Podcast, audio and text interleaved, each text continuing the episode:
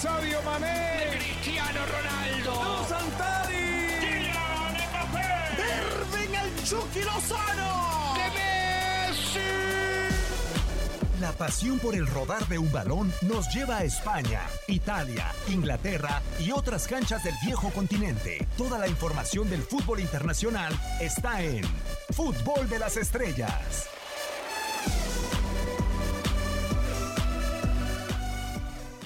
Hola, ¿qué tal? ¿Cómo están? Un eh, placer que nos vuelvan a acompañar en esta nueva emisión del podcast de Fútbol de las Estrellas, ya medianamente con eh, más temas al eh, respecto del fútbol internacional, mucho por platicar y qué mejor manera de hacerlo con un nuevo debut en eh, esta gran rotonda. Tenemos muchos elementos de los cuales podemos tirar del carro, tenemos rotaciones y también eh, personas que, que repiten en la titularidad de este espacio. Francisco Javier González, bienvenido con el placer de siempre. ¿Cómo estás?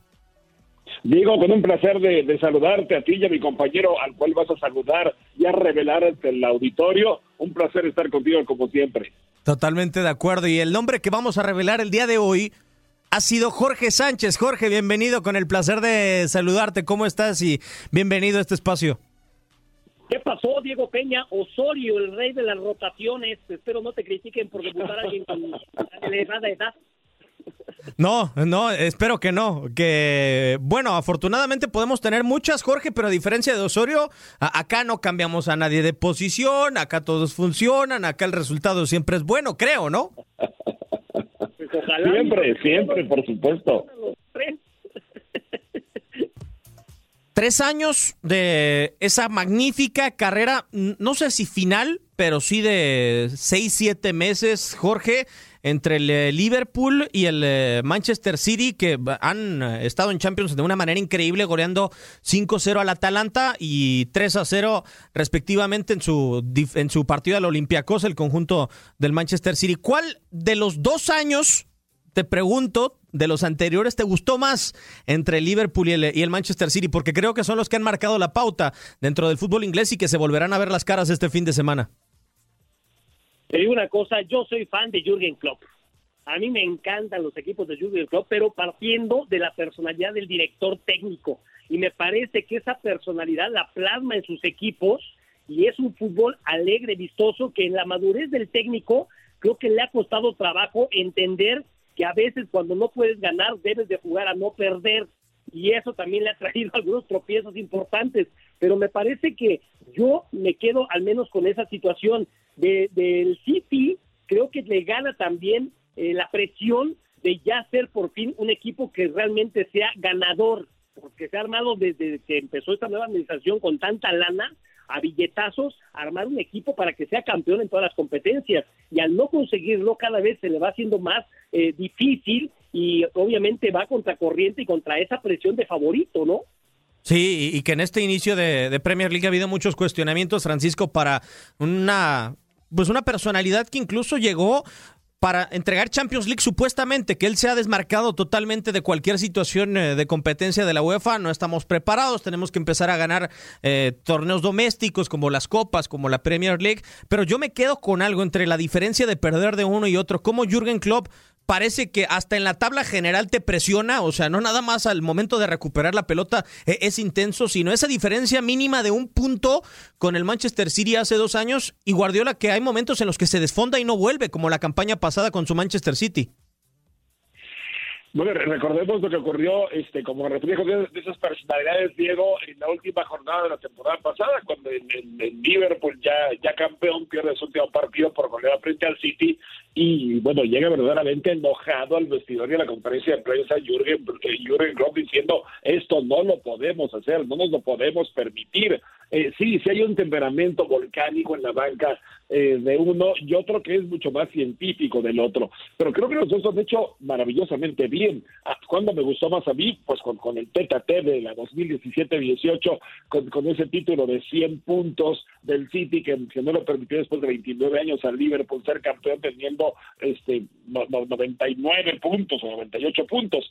Eh, sin embargo, a mí me parece que eh, el, el City mantiene la idea con, con bajas importantes en las últimas dos temporadas, fundamentales para el, para el City, eh, la idea de efectivamente pelear en Europa, pero también es el primer, eh, primer equipo que retuvo un título, eh, dos títulos, perdón, en una década. Y sus últimos cuatro años son tercer lugar, primer lugar, primer lugar y segundo lugar. Es decir, sí mantiene un nivel de calidad extraordinario si se considera únicamente eh, como triunfal una campaña siendo monarca de la Champions, hombre, pues es muy difícil porque solamente un equipo europeo lo puede conquistar, por mucho que la directiva este, se, lo haya propuesto. Muchas directivas se lo proponen cada año. Yo, yo tengo algo que, decirte, este, señor Jorge Sánchez, a ver si estás de acuerdo, Diego. Eh, siempre al Manchester City se le dice el equipo que se armó a billetazos, perdón, el Bayern, el Real Madrid, el Barcelona, el Liverpool. No meten mucho billete también para tratar de ser campeones porque siempre siempre marcamos al City. Son un montón de equipos que le meten una millonada a sus planteles no sí la verdad. Se acentúa más se acentúa más por el tema de la historia no o sea estamos hablando de equipos que con base en buen fútbol fueron creciendo ganando y obviamente obligados a mantener esos niveles empezaron a hacer grandes inversiones. Y este equipo obviamente arranca a querer competir a esos niveles con base en billetazos, más que con logros deportivos y evidentemente con inversiones externas a Inglaterra.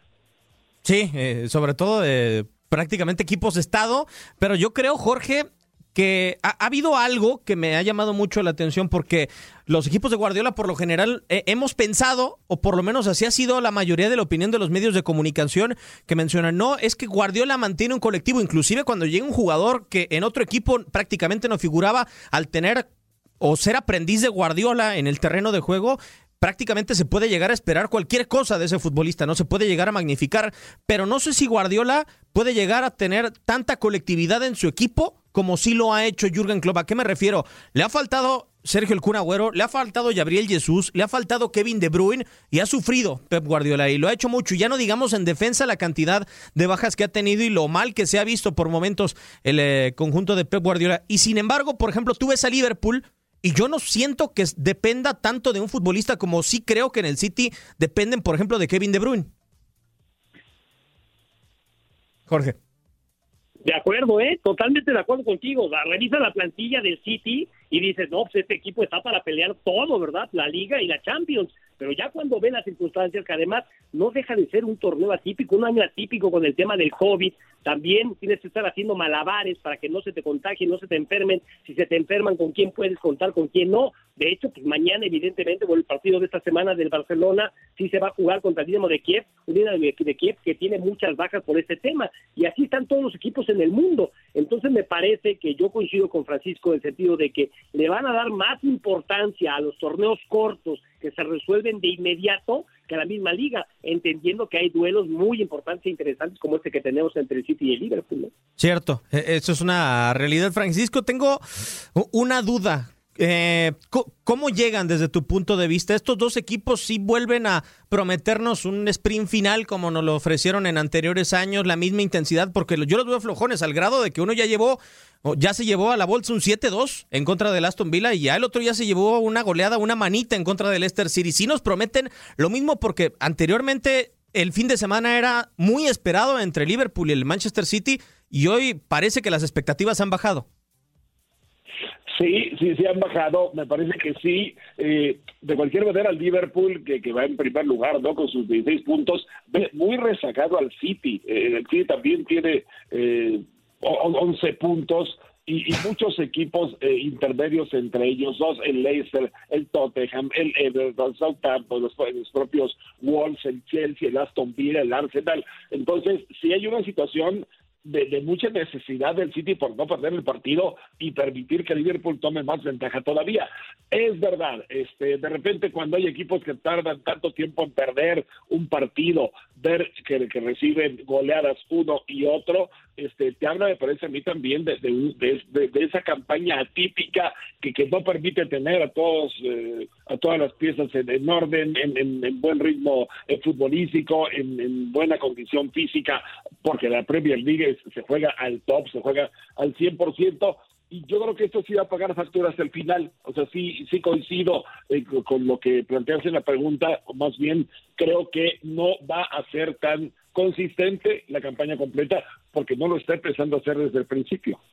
A esperar eh, quién es el que pueda llegar a encontrar un rival, porque eh, era la rivalidad de Inglaterra en las últimas eh, dos temporadas, ¿no, Jorge? O sea, si no llegara a ser consistente, a, mí me da la sensación de que el que ha salido avante, a pesar de los problemas, y lo vemos en la clasificación general, ha sido el Liverpool, ¿no? Se le, se, se le lesionó Van Dyke, no llegaron la cantidad de fichajes deseados, y, y el Manchester City sí se ha reforzado, a pesar de que Guardiola el otro día dijo, no nos podíamos permitir económicamente comprar a otro delantero frase que la verdad me brincó muchísimo teniendo a, un estado por detrás, o sea, no poder comprar un delantero, pero sí siento que Liverpool ha tenido esa mayor capacidad de salir adelante que el propio Manchester City y habrá que encontrarle rival, quizá que no sea el City ahora.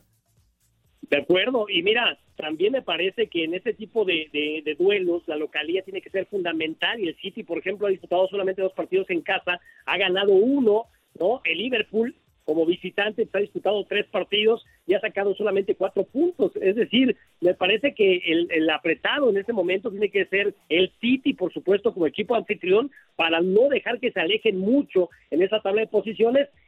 Repitiendo que la prioridad, me parece, para todos estos tipos de equipos protagonistas de los torneos internacionales sigue siendo la Champions. Además, y por si fuera poco, Francisco, si comparamos la localidad, lo de Liverpool es una locura, o sea, son más de 60 partidos sin perder en Anfield, o sea, si el Manchester City no aprovecha este fin de semana y ir después a visitar al conjunto de Jürgen Klopp lo puede pasar muy mal. Sí, sí, sí. De, de, de, hecho, estamos hablando de un, de un récord en el fútbol inglés de tener tres temporadas consecutivas, más lo que llevamos de esta a un incipiente sin perder un solo partido. Y, eh, y así como tenía el récord de, de los siete partidos eh, antes de que terminara la campaña, ya, ya viéndose coronado, el Liverpool es un terreno dificilísimo. El partido sí es sumamente atractivo porque enfrenta dos estilos diferentes, enfrenta dos personalidades que, que, se combinan con una tercera que hoy pasa un poco a segundo término, pero que está peleando y está dos puntitos debajo de Liverpool, que es el, el, el Tottenham de Mourinho, que de repente parecía devaluado, parecía chuldado, como que ya no tenía esa, esa gran este, dote competitiva, y, y ahí está, sin tener un plantel tan poderoso como el de estos dos, ahí está esperando que se caigan algunas migajas de la mesa para engullírselas y empezar a crecer en la campaña, tal vez siendo el tercero en discordia. Era lo que te iba a preguntar, Francisco, por esto que mencionabas. Eh, ¿Cuán eh, complicado puede llegar a ser el, el eh, o cuántas pueden ser, mejor dicho, las posibilidades de este Tottenham de poderse meter en medio? Eh, sobre todo porque, cierto, el plantel no es eh, el que se pueda comparar con el Liverpool o con el Manchester City, pero con la experiencia de su entrenador, ¿lo ves como un rival posible por el título para el eh, conjunto de Liverpool? Pues mira, por lo menos lo veo como un equipo que va a dar lata, que va a estar molestando, claro. como, como, esos mosquitos que de repente te, te, empiezan a dar vueltas en la cabeza y te los quieres quitar y regresan. Eh, que creo que, que, así va a estar. No, no siento que eh, pueda pelear en la recta final por el título, igual que Leicester, que tuvo una muy buena campaña en la anterior. Hoy es un líder, también creo que llegará a cierta normalidad y bajará un poquito, igual que Wolves también se va a mantener por ahí, me parece, en lugares de, Europa League. Pero este sí me parecería que eh, entre el, City, el Liverpool y el Manchester United, si, si, si responde como se espera de él, pues son los que van a terminar siendo otra vez los tres grandes candidatos. Suena bastante interesante, Jorge, porque Jorge, ya Francisco no puso en esa lista a un equipo que se gastó 270 millones de euros, como el eh, Chelsea. Uh -huh. Sí, y me parece que esta situación de, del COVID y de lo, lo, inestable que es el año deportivo en general, este, puede pasar cualquier cosa. Pues imagínate de, de cada una convocatoria de cada partido semanal que se te queden fuera cuatro o cinco de Sí. los titulares, pues contra eso, ¿qué haces? No, es, es muy, muy complicado realmente. Es muy, muy difícil. Ahí no hay dinero para poder sacar las cosas adelante. Los equipos que sean campeones en cualquier competencia este año van a tener mucho mérito porque se van a imponer a bajas de juego, a lesiones, suspensiones y además a la enfermedad. De acuerdo, totalmente. A esperar lo que se pueda dar este próximo eh, fin de semana con un gran duelo, por lo menos en los dos años pasados, en las dos temporadas anteriores, entre el Manchester City de local en contra del Liverpool. Pero a llegado el momento de despedirnos, de ponerle fin, punto final a esta emisión de Fútbol de las Estrellas. Francisco, como siempre, un eh, enorme placer eh, que puedas acompañarnos y que sea ya recurrente que te podamos tener por acá. Un placer como siempre. Diego, cuantas veces quieran, yo encantado de la vida de, participar con, contigo y con mis compañeros. Siempre, siempre muy agradecido parte de la rotación el día de hoy. Lo pusimos en su posición, creo yo, y, y, creo que tuvimos un buen resultado. Jorge Sánchez, un placer como siempre, George. Les mando un abrazo, señores, y ojalá se repita. Muchas gracias, saludos a todos. Ojalá que sí. Un servidor de Diego Peña, por lo pronto le da las gracias. Esta ha sido una nueva emisión del podcast de Fútbol de las Estrellas.